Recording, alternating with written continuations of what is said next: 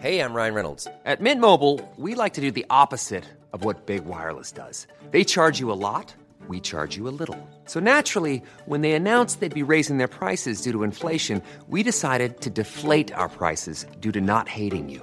That's right. We're cutting the price of Mint Unlimited from $30 a month to just $15 a month. Give it a try at mintmobile.com slash switch. $45 upfront for three months plus taxes and fees. Promo rate for new customers for limited time. Unlimited more than 40 gigabytes per month. Slows. Full terms at mintmobile.com. Also ich bin totaler Fan von Annette Humpe. Ja, ja.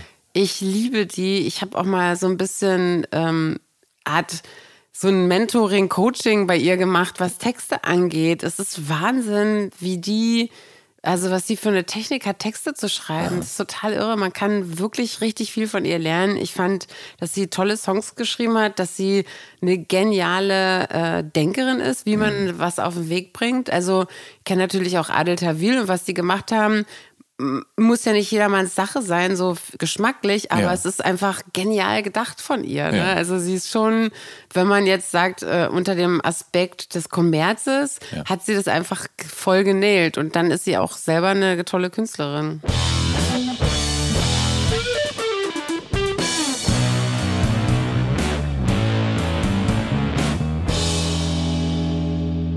Hallo und herzlich willkommen zu Der Soundtrack meines Lebens. Ich bin Jan Schwarzkamp und ich werde euch in diesem Podcast auf eine musikalische Reise mitnehmen. Eine durch das tönende und klingende Leben meiner Gäste. Mal nerdig, mal erhellend, immer persönlich. Ein Austausch über Popkultur im Allgemeinen und ein Blick aufs Leben durch die Linse der Musik im Speziellen. Viel Spaß mit der folgenden Episode.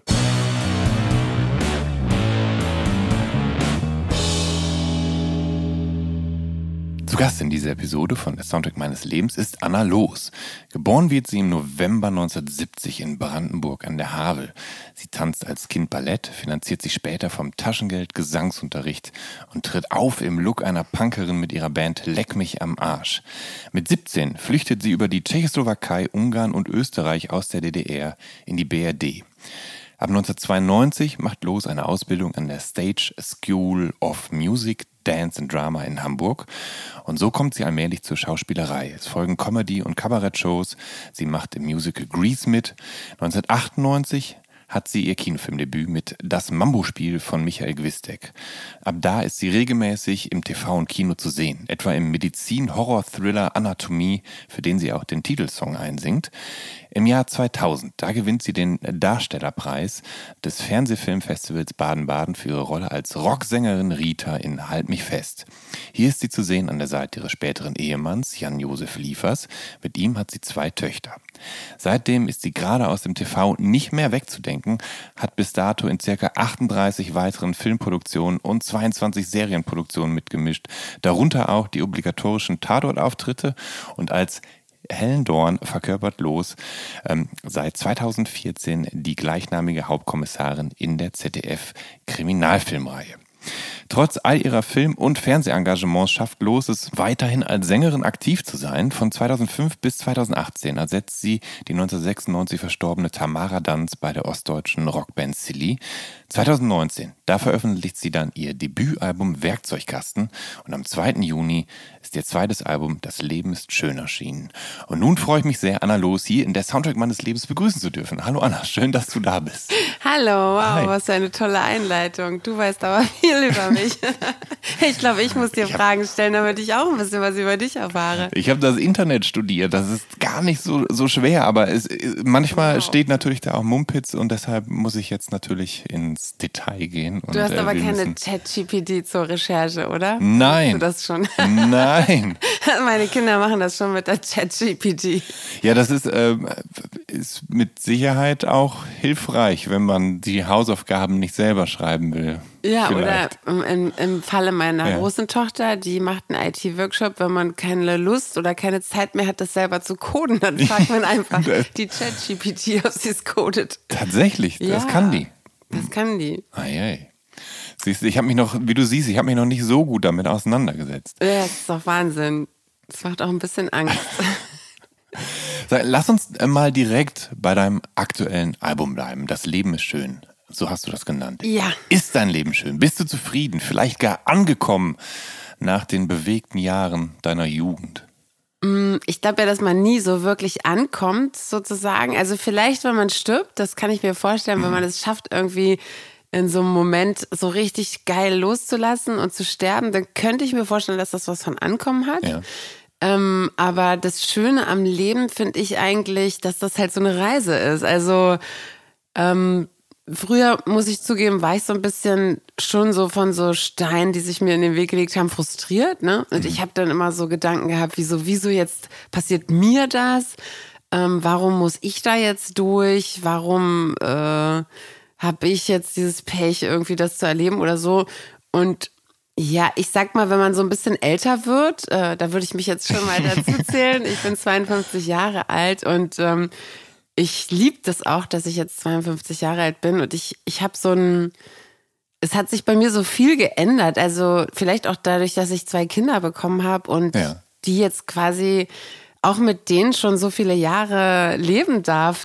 Ich habe nicht mehr das Gefühl, dass dass eine Niederlage eine Niederlage ist oder ein Problem äh, mich runterreißt. Ja klar, also ich bin auch mal ganz, äh, ich, bei mir gibt es auch so ganz melancholische und düstere Momente, aber ich weiß heute ganz sicher, dass die Sonne wieder aufgeht. Und da, da habe ich eine, also ich habe so eine, ich habe so ein, ich merke richtig, wenn ich das sage, dann kriege ich, also das, es soll jetzt nicht esoterisch klingen Ja. oder so, aber dann habe ich so wie so ein kleines Leuchten innerlich, weil ich, Ja. ich habe so eine totale Überzeugung, dass der Tag der nächste kommt und dass die Sonne irgendwann wieder rauskommt, egal wie mies das gerade ist. Und äh, deshalb kann ich vielleicht diese Momente, die so dunkel sind, heute besser genießen. Und für mich ist halt alles das Leben. Also nicht nur die rosarote Zuckerwatte. Ich will mich nicht den ganzen Tag durch die durchfressen und irgendwie Das ist so auch von nicht gut einer für den Backe- Bauch. Nein, so von einer Backe zur anderen grinsen. Ja. Für mich gehört halt auch die Träne irgendwie dazu oder ähm, der Verlust oder der, ja, oder die Enttäuschung. Das gehört genauso zum Leben Mhm. und das ist auch schön. Ja. So. Wenn du so ein Album angehst, ähm, wie sehr bist du da Songwriterin oder siehst du dich vornehmlich als Texterin und Sängerin? Nö, ich bin schon auch Songwriterin. Ja. Also ähm, ich, ich, ich habe äh, neulich ein lustiges Gespräch mit meinem Pianisten geführt, äh, dem Konrad Oliat. Äh, mit dem habe ich auch ganz äh, doch ein paar Lieder geschrieben, vom letzten Album, aber auch von diesem Album. Und ähm, ich versuche immer so ein bisschen besser zu werden am Klavier, ein Ja. bisschen mehr zu verstehen, ähm, handfertiger zu werden. Und er sagt immer, Anna, ja, Praxis ja, aber bitte, bitte, mach nicht zu viel Theorie, setz dich nicht zu sehr damit auseinander. Ähm, ich meine, am Klavier kann man das super lernen und sich super äh, verbildlichen, sage ich jetzt mal. Ja. Ähm, aber der sagt, du, also die, die Art, wie, wie meine Melodien kommen, die kommen halt nur über die Emotionen. Also ich, ich, ich bin total, ich, ich habe ganz viele gu gute Ideen für, für Melodien und ich habe auch gute Ideen für, für so, was, was muss ein Instrument für mich wann spielen, um was zu verkörpern. Also ich kann das dann immer nur vorsingen. Äh, am Klavier kann ich manche Sachen auch vormachen, ne? aber ich, ich habe irgendwie so ein, also er ist der Meinung, das würde kaputt gehen, wenn man, wenn ich musiktheoretisch super drauf wäre, Ja, sozusagen. ja, ja. Das bin ich nicht, ne? Also ich finde mich ein bisschen in den Akkorden zurecht und ich weiß natürlich, wie die Tonleiter aussieht und so. Aber ich, wenn es kompliziert wird, dann steige ich meistens aus und sage, okay, Leute, ich weiß nicht mehr, was ihr meint. Äh, erklärt's mir bitte. Und ähm, das braucht man aber nicht unbedingt, um Songwriting zu machen. Ne? Aber du arbeitest ja für deine Songs auch mit unterschiedlichen SongautorInnen zusammen. Ähm, Mhm. Nach welchen Kriterien suchst du dir deine MitstreiterInnen aus? Mm, Also ich habe gar nicht so viel äh, Kriterien. Ich, ich guck ich guck, was ich wenig interessant und sympathisch finde. Also Songwriting ist ja so eine Sache. In meinem Fall schreibe ich ausschließlich Songs, die mit meinem Leben zu tun haben. Ja. Also ich, äh, für mich ist es so ein bisschen, ich, ich habe keinen Grund, Musik zu machen, wenn ich nicht was erzählen kann, was ich kenne oder was ich mag oder was Ja. mich bewegt oder so. Ja. Also wenn du mir jetzt einen Auftragssong geben würdest, ich bin kein guter Interpret, Ja. sage ich jetzt mal so. Ne? Ich Ja. habe bei Silly ja ganz viel interpretiert, die ganzen alten Lieder. Da sehe ich mich eher als Interpret. Das ging bei mir aber ganz gut, weil ich halt mit dieser Band so aus meiner Kindheit verwachsen war. Das heißt, diese Band und diese alten Lieder haben mir halt auch ganz viel bedeutet. Die Ja. haben für ganz viel gestanden, was mir wichtig war. Und in diesem Fall war das so ein bisschen eine Ausnahme, weil sie doch viel mit mir zu tun hatten. Aber Ja. ich wäre jetzt kein guter Künstler, um, ich sag jetzt mal, man setzt mir was vor und ich mache das nach. Es war so ein bisschen das Problem, als ich ähm, angefangen habe, auf Englisch Musik zu machen. Ähm, ich dachte ja natürlich immer, Englisch ist cool. Ich komme ja aus dem Osten, da kann man ja auch. Ich, mein Englisch ist heute noch lausig. Ich sage immer zu meinem Mann, wenn die Kinder groß sind, würde ich gerne ein, zwei Jahre mal ins englische Ausland ziehen, damit mein Englisch einfach besser wird. Ja. Und ich glaube, das passiert nur, wenn ich irgendwo wohne, wo die nur um Ja. mich herum nur Englisch sprechen. Das, das werde ich auch machen, Mhm. definitiv, weil es stört mich auch immer noch, dass mein Englisch schlechter ist als das meiner Kinder. Aber ähm, da habe ich tatsächlich gedacht, Englisch, man muss auf Englisch Musik machen, das ist irgendwie cool. Und ähm, habe mit Michel van Dijk, das ist ein ganz toller Ja. Hamburger Musiker, der hat früher auch für Echt geschrieben. Der hat die ganzen Hits, glaube ich, geschrieben, die Echt damals so berühmt gemacht haben. Ist aber selber auch ein ganz, ganz toller Musiker, Ja. Solokünstler. Hat jetzt gerade wieder ein Lied rausgebracht und ich glaube auch ein Album. Bin mir aber nicht ganz sicher. Ich habe es Ja. nicht ganz verfolgt. Auf jeden Fall mit dem habe ich My Truth geschrieben und noch drei andere Songs. Also Ja. Radio, es war dann auch noch eine Single und so. Deine ersten Singles, genau. Und da ja. hatte ich auch meinen ersten Plattendeal. Direkt kam dann, äh, es glaube ich, Edel Records mit Laughing Horse hieß die Firma damals. Ähm, und die haben dann so eine Riesenkiste mit, damals waren es noch Tapes, Ja, ne? ja. Ist schon lange her. Das ist lange sieht. her. Ähm, dann haben die mir so eine Riesenkiste Tapes gegeben mit so Leuten wie Guy Chambers, das ist ein äh, Komponist, Ja, der der schreibt für Robbie, Robbie Williams, Williams, und genau. so.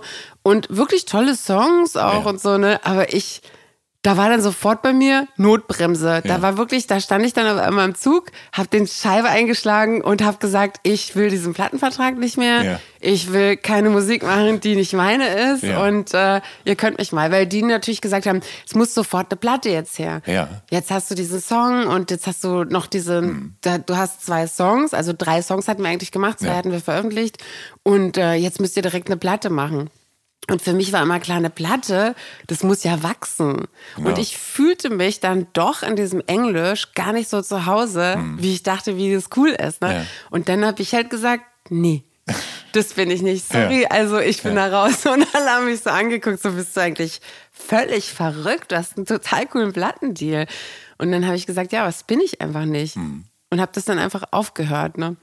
Über die äh, Singles oder über äh, gerade äh, The Truth möchte ich nachher gerne nochmal reden. Ähm, lass uns nochmal kurz bei der, über den Prozess reden, so eine Platte aufzunehmen. Denn ich stelle mir vor, dass das ein relativ schwieriger Prozess ist, sich beim Songwriting dann auch anderen Menschen anzuvertrauen, mit der Hoffnung, dass diejenigen dann in der Lage sind, auch so deine Ideen so umzusetzen, wie du dir das eben halt vorstellst. Genau, das ne? wollte ich eigentlich gerade sagen, dass es beim Songwriting gar nicht darum geht, äh, wie sucht man sich die Leute aus, sondern man muss das einfach ausprobieren. Mhm.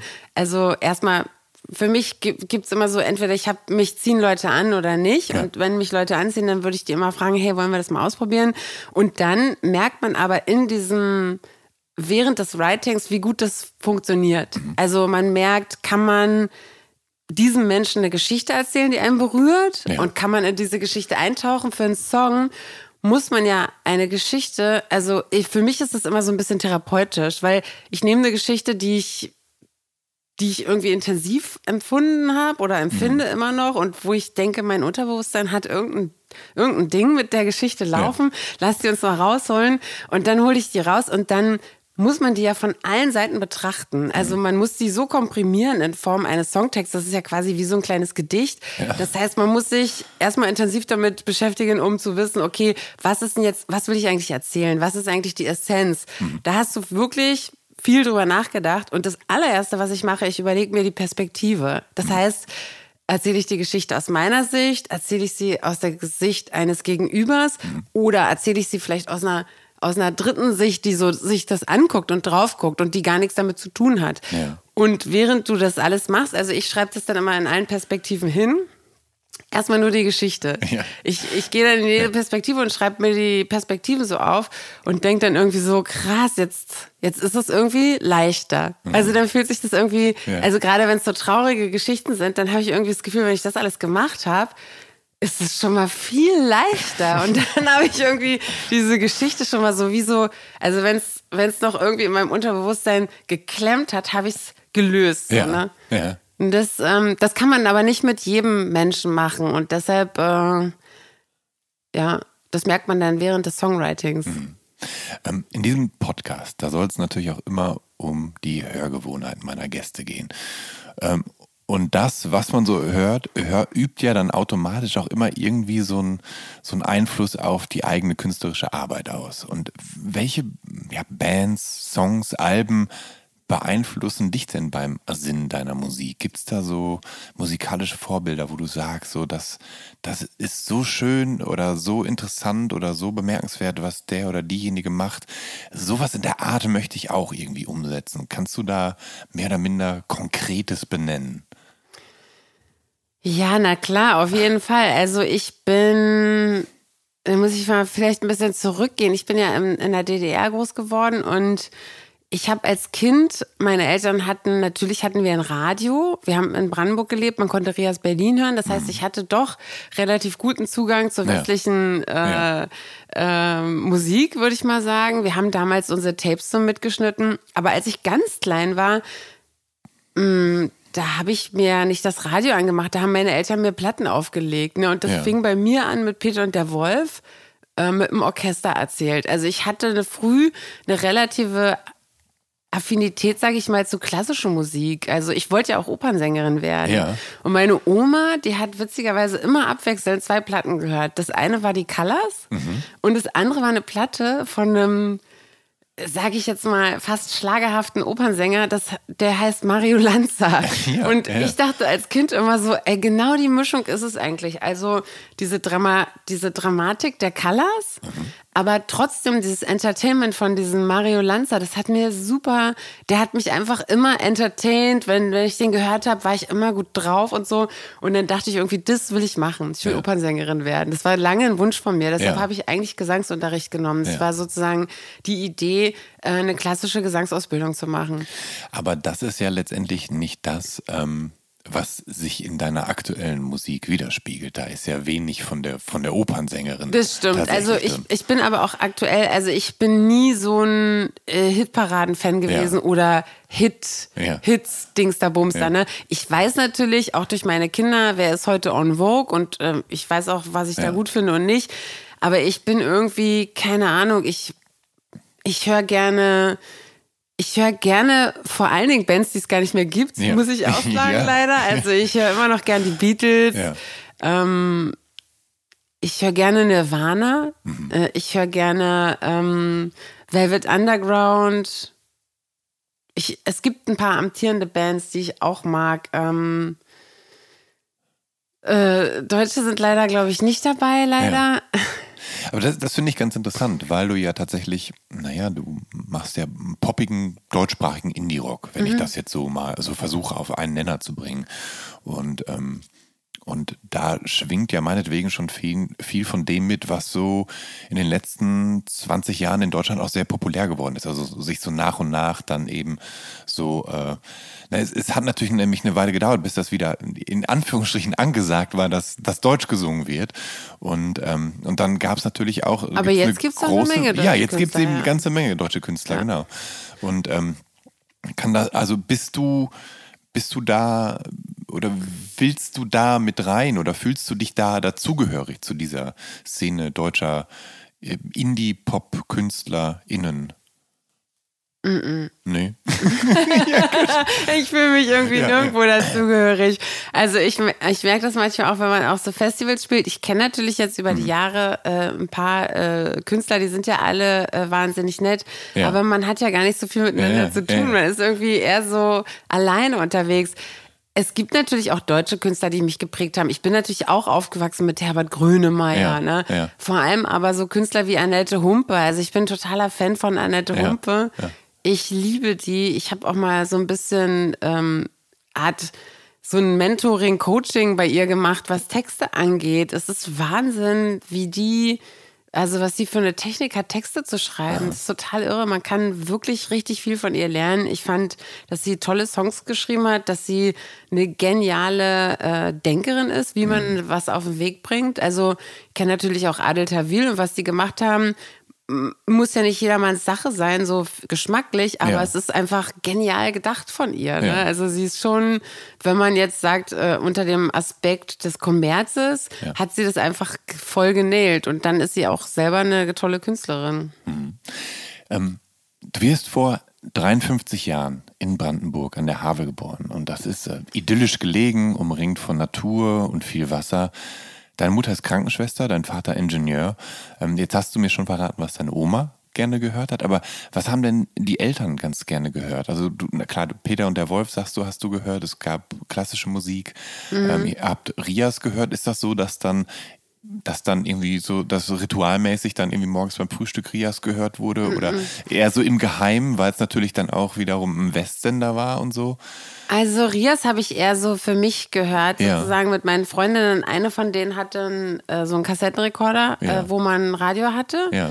Ähm, ich, wir hatten zu Hause zwar ein Radio, aber ich weiß gar nicht, ob ich da Rias reingekriegt habe. Also zu Hause haben wir gar nicht so viel Musik gehört. Meine Eltern haben ja auch gar nicht so viel Zeit gehabt, würde ich jetzt mal sagen. Also meine Mutter ist nach Hause gekommen von der Arbeit und hat ein bisschen Haushalt gemacht und tralala. Und es war nicht so, dass sie sich dazu dann immer das Radio angemacht Ja, hat. ja. Ähm, die haben ab und zu Platten gehört. Mein Vater liebt Elvis. Ja, Immer noch. ja. Ne? Also mein Vater hatte ein paar Elvis-Platten. War ja auch gar nicht so einfach, gute Platten zu besorgen im Osten. Ja. Mhm. Klassik ohne Ende. Also klassische Platten gab es ja doch ganz, Ja. ganz gut zu kaufen. Aber ich weiß, mein Vater hatte auch eine ähm, Platte von den Beatles. Da habe ich die quasi kennengelernt. Ja. Und zwar war das aber eine Platte, die aus Russland war. Also ich weiß nicht mehr, was stand da drauf. Äh, Ensemble. Vokalne, da, da, da, da, da. Also da stand quasi, ähm, ich weiß nicht mehr, was die Russen da draufgeschrieben haben. Auf jeden Fall Ja, stand ja, drauf, ja, aber ja. auch noch so, ein, so, so eine russische Titulierung, was das ne. eben für eine Band sei und so. Und das hat mein Vater auch gehört. Und für, für meine Eltern war Plattenspieler angesagt. Also meine Eltern haben Platte gehört. Und er, das war so das Wochenende. Also der Samstag. Nachmittag, der wurde so eingeläutet mit, man legt sich jetzt mal eine Platte auf. Ja. Also das war was Besonderes und ich, ich finde es ja auch immer noch ähm, genauso. Also ich mache ja auch eine Vinyl nicht, äh, weil ich besonders viel davon verkaufe oder Ja. weil es besonders viel Geld bringt oder Ja. so, sondern ich mache das einzig, weil für mich Du mischst die Platte ja nochmal anders, also Ja. du masterst ja komplett neu das Vinyl. Ja. Und ich finde halt dieses Erlebnis, eine Platte auf den Plattenspieler zu Mhm. legen, sich daneben zu setzen und zu sagen, ich nehme mir jetzt Zeit für diese Platte, Ja. für was hat der Künstler sich überlegt, was ist auf Seite A, was ist auf Seite B, was ist das für eine Reise, ne? Ja. Nicht dieses, ich höre mal in einen Song rein oder ich höre das querbeet oder, Ja. ah ja, alle reden von der Nummer drei, dann höre ich mal die zuerst. Ja. Nein, sondern genau so, wie die Sinuskurve vom Künstler gedacht ist, hört man das in seiner, auf seinem Sofa oder äh, im Sessel oder man liegt auf dem Teppich oder was weiß ich. Und das ist echt speziell und das wird heute viel zu wenig gemacht. Ich glaube auch, dass die, ich versuche mit meinen Kindern sowas zu machen. Also ich, ich gehe zum Beispiel gerne mit denen auf Flohmärkten Mhm. und ich sage dann immer, okay, jeder sucht sich eine Platte aus. Und dann machen wir aber, also dann hören wir die sozusagen zu dritt. Ja, Ne? Also ja. dann legen wir uns auf den Boden mit einem Kissen und Ja. dann ähm, sagt jeder was zu der Musik und dann hören wir uns die halt zusammen an. Und das ist echt ein richtig cooles Erlebnis. Ähm, man quatscht jetzt nicht so viel miteinander, sondern man hört eher dieser Musik zu, aber man hat ein wirklich tolles gemeinsames Erlebnis und äh, kann ich nur empfehlen, ich glaube, das machen heute einfach leider viel zu wenige junge Leute Platte hören. Ne? Ja. Wobei ich das Gefühl habe, dass sich das auch wieder ändert, weil ja tatsächlich im, ähm, im Vinylmarkt die Kurve ja steil nach oben geht und man ja heutzutage selbst im, im Urban Outfitters Laden LPs Stimmt, kaufen kann, weil sie so, naja, so ein Stück Lifestyle für das stylische Wohnzimmer und so sind. Ja, die große Cover. so kleine Plattenspieler. ja, tatsächlich, Hab genau. ich meinen Kindern ja, auch ganz gekauft. genau. Ja. Ja. Jetzt haben wir jetzt Werbung gemacht, macht nichts. Nee, es ist ja nur, ist ja nur ein Beispiel, wie Ja. sich Dinge wieder entwickeln. Ähm, du bist sechs Jahre alt, als du mit dem Ballettunterricht beginnst. Ähm, ist das aus einem eigenen Wunsch geboren oder wurde dir das aufgezwungen, weil das irgendwie dazugehört? Ähm, also ich würde sagen, ich war ein richtig nerviges Kind. Ich war so ein, also heute würde ich Ritalin bekommen oder irgend sowas. Ja. Also ich war immer hyperaktiv. Ja. Ich war immer, mein Vater hat morgens immer gesagt, oh bitte, ey, kannst du einfach kurz mal eine Pause, einfach, einfach noch ein bisschen leise sein oder so. Heute sagt mein Mann zu mir, ey Anna, gib mir noch eine halbe Stunde bitte, sorry, ich bin noch nicht so weit. Ja. Ich bin halt so ein, keine Ahnung, wie so eine Duracell-Häschen, Ja. muss man sich das vorstellen. Und meine Eltern haben immer gedacht, was ja auch eigentlich eine gute Idee ist, Ja. Mhm. Sport hilft. Also Sport auspowern, irgendwas machen, körperlich. Ja. Ähm, und das war auch gut. Ich habe, glaube ich, in meiner Kindheit so ziemlich jede Sportart ausprobiert. Also vom Ballett, künstlerische Gymnastik habe ich gemacht. ich war mal im Kanuverein. Ich bin geschwommen. Mein Vater war Ja. mal Schwimmer. Äh, also auch richtig leistungsmäßig und so. Und äh, Schwimmen habe ich auch gemacht. Ich war auch überall ganz gut. Tennis habe ich gemacht. Ja. Tennis habe ich lange gemacht. Da bin ich dann hängen geblieben irgendwie. Ähm, und äh, ich glaube, von meinen Eltern war das eher so ein, okay, die braucht halt Ja. irgendwas. Ballett, das Schöne am Ballett, also meine Mutter hat immer gedacht, ein Mädchen, wo wir ja beim heutigen Thema der Zeit sind, Ja. muss irgendwie so ein bisschen filigran sein und so. Ich war halt, ich hatte immer kaputte Knie, meine Knie sehen heute auch total vernarbt aus.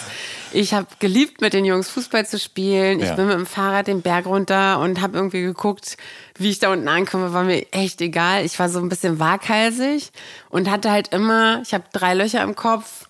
Ich hatte halt immer irgendwas kaputt und so. Meine Mutter hatte, glaube ich, die Hoffnung, dass ich durch diesen Ballettunterricht Ja. so ein bisschen mädchenhafter werde, so ein Aber, bisschen. aber wo du das alles sagst, gut, dass deine Mutter Krankenschwester war.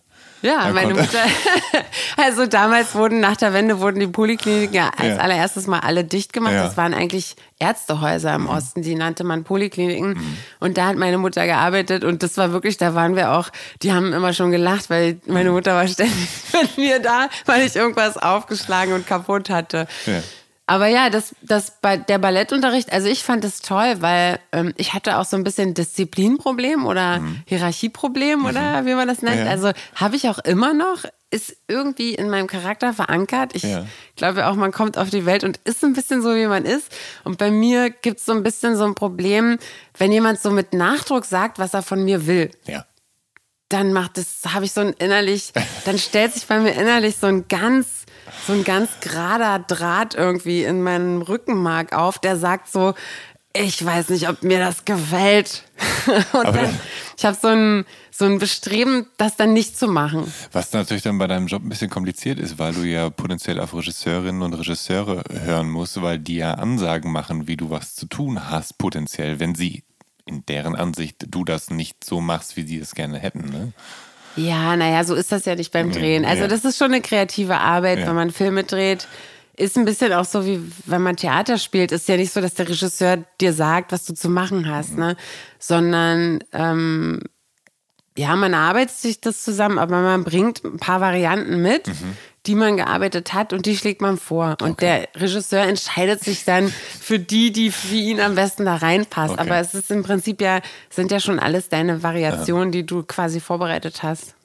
Hast du dich denn in der Kindheit je ähm, mit an einem Instrument ausprobiert oder warst du da dann zu ungeduldig und zu hibbelig für? Nee, mit Klavier. Also Ja. mein Vater hat mir dann auch ein Klavier gekauft. Ja. Ich habe dann so lange an meinen Eltern rumgesägt, bis ein altes Klavier gekauft Ja. wurde.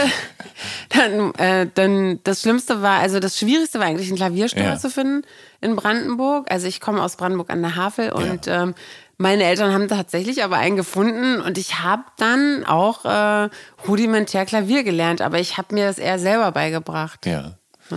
Ähm, du bist 13, als du dir vom eigenen Taschengeld angeblich Gesangsunterricht finanzierst. Und zwar bei einer bulgarischen Opernsängerin namens Jana Michailova am Brandenburger Theater. Äh, woher kam dein Wunsch, singen zu können und dafür sogar so weit zu gehen, das eigene Taschengeld dafür zu investieren? Also man muss sich jetzt nicht vorstellen, dass ich das Taschengeld sozusagen von meinen Eltern gekriegt habe und dahin getragen habe, Ja. sondern ich bin quasi, ich habe dafür mir Sachen ausgedacht, ähm, die ich machen kann. Zum Mhm. Beispiel in der DDR gab es Geld dafür, wenn du alte Flaschen, altes Papier Ja. abgegeben hast. Und da gab's, haben die Schulen auch immer so Sammelaktionen gemacht, um Klassenkassen aufzufüllen und so. Ja. Das meiste Geld gab es aber für Schrott. Ja. Und äh, ich habe dann Folgendes gemacht. Ich hatte die Idee, sozusagen Geld so zu verdienen. Ich bin von Haus zu Haus, von Klingel zu Klingel und habe mir eine Liste gemacht und habe gesagt, ob sie Schrott haben. Ich würde am Samstag kommen und den abholen. Ja. Dann habe ich meinen Vater immer überredet. Der hatte so einen Anhänger, Ja. den Anhänger ans Auto und dann sind wir die ganzen Adressen, die gesagt haben, ja, klar, komm, komm Ja. vorbei. Dann bin ich den abholen gefahren und habe den zum Schrottplatz gebracht und habe halt richtig Kohle dafür bekommen. Ne? Ja. Also sowas habe ich gemacht oder Flaschen dann mitgenommen Ja. oder alte Zeitungen und da musste man so einen Stapel draus machen, zusammenschnüren Mhm. und dafür hat man Geld bekommen. Ne? Das war quasi, Ja. der, also für mich als Kind, äh, das war sozusagen mein Taschengeld. Aber Also das ist- ich weiß gar nicht, meine Eltern haben mir glaube ich gar kein Taschengeld bezahlt. Aber das ist ja schon äh, krass viel Aufwand und Organisation, die du betrieben hast, um dann Geld zu haben, um dir selber Gesangsunterricht zu finanzieren. Das ist ja schon bemerkenswert, finde ich das. Ja, aber e- ehrlich gesagt, also es hat mir Spaß gemacht. Ja. Ich, ähm, Diana Michailova, die war tatsächlich, also damals, als ich bei ihr Unterricht hatte, war die jetzt, äh, da war die ja schon älter. Mhm. Ne? Mittlerweile lebt sie leider auch schon nicht mehr. Und ihr Mann war auch ein Opernsänger und das Ja. waren zwei Bulgaren, die quasi in Brandenburg gelebt haben und da im Theater waren. Und als ich, also ich bin viel ins Theater gegangen als Kind, ähm, als ich die da gesehen habe, als diese Idee quasi bei mir war oder gehört habe, besser gesagt, kam, dass, dass die mir Gesangsunterricht geben müsste. Also ich habe die auch gesehen und ich habe der auch quasi am Bühnenausgang richtig aufgelauert und ge Ja. gefragt, ob sie mir Gesangsunterricht gibt.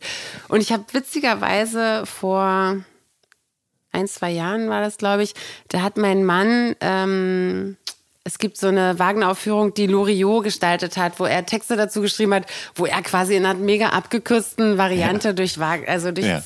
durch Wagner durchreitet. Sehr, sehr lustig. Und der Dirigent, der das dirigiert hat, die Frau von ihm, die saß dann neben mir. Also wir haben uns die Vorstellung zusammen angeguckt und hat sie gesagt, ich weiß, du hattest auch bei Jana Michailova Gesangsunterricht. Und die, also Ja. ist ungefähr in meinem Alter und hatte Ja. auch die ist Sängerin geworden, Ja. tatsächlich Sopranistin. Und die hatte auch bei ihr Unterricht. Ja. Also das war auch eine ganz, ganz tolle Lehrerin, muss ich sagen. Und es war wirklich für mich so, das gibt's ja nicht, dass ich in meinem Leben nochmal einen treffe, der da auch Unterricht hat. Das ist ja krass. War denn äh, Frau Michailova äh, streng oder hat, also hat sie viel Ja. Disziplin von dir erwartet? Die war streng. Also sie hat sozusagen Aufgaben ausgegeben. Wegen der habe ich mir auch meinen Vater überredet, das Klavier zu kaufen, weil also diese Übung. Ja. Also was, was heute so für mich toll ist, wenn ich jetzt quasi, also als Sänger ist es schon gut, wenn man sich so ein bisschen aufwärmt und Ja, ein bisschen ja. guckt, dass man irgendwie eine Art von Stimmsitz äh, hat, weil ansonsten macht man irgendwas und raucht sich die Stimme auf. Und ich, meine Stimme ist relativ robust, glaube ich, geworden, dadurch, dass ich diesen Unterricht hatte, weil ich einen Ja. ganz guten Sitz habe. Ich weiß, wie ich, also wenn ich das mal verliere, wie ich das wieder äh, herstelle und die hat, ich habe quasi als Kind gedacht, wenn ich die Übungen machen kann zu Hause, Ja. die sie mit mir macht, und das, dazu brauchte man ein Klavier quasi, um die Tonleiter hoch und Ja. runter zu gehen ne? Ja. und so. Und der, deshalb, das war eigentlich der Ursprung, meinen Vater zu überreden, dieses Klavier zu kaufen. Ja. Also was ja für uns eine große Anschaffung war damals. ja, natürlich. Und Vor allem äh, muss es ja auch, äh, es muss ja auch reinpassen. Das ist ja so ein, das ist ja ein großes Gerät. ja, eben. meine Eltern hatten ein Haus, also die, das hat, die hatten eigentlich Platz, hatten ja, wir genug. Aber die war schon streng, die hat schon darauf geachtet, dass die Übung, die sie so mitgegeben hat als Aufgabe zu Hause, dass man das auch gemacht hat. Das hat die auch gemerkt. Also wenn man nicht gearbeitet hat, dann hat die das gemerkt. Aber ich, ich glaube, das ist auch ein Vorteil, wenn man selber ähm, das Geld sich zusammen Ja. spart oder Ja, ja. also mir hat es irgendwie, ich habe das gar nicht in Erinnerung als, "Hö, das war so furchtbar. Das hat Spaß gemacht auch, Hm. Ja. an Klingeln, Leute kennenzulernen und die zu bequatschen, mir ihren Schrott zu geben. Das ist ja auch lustig. Ja. Ne? Ähm, aber ich glaube, wenn man das selber macht und nicht alles geschenkt kriegt oder so hinten reingestopft kriegt, dann, dann weiß man es auch mehr zu würdigen. Also dann arbeitet man vielleicht auch intensiver. Dann ist einem das nicht egal, ob man seine Aufgaben erledigt. Dann Hm. will man das ja auch.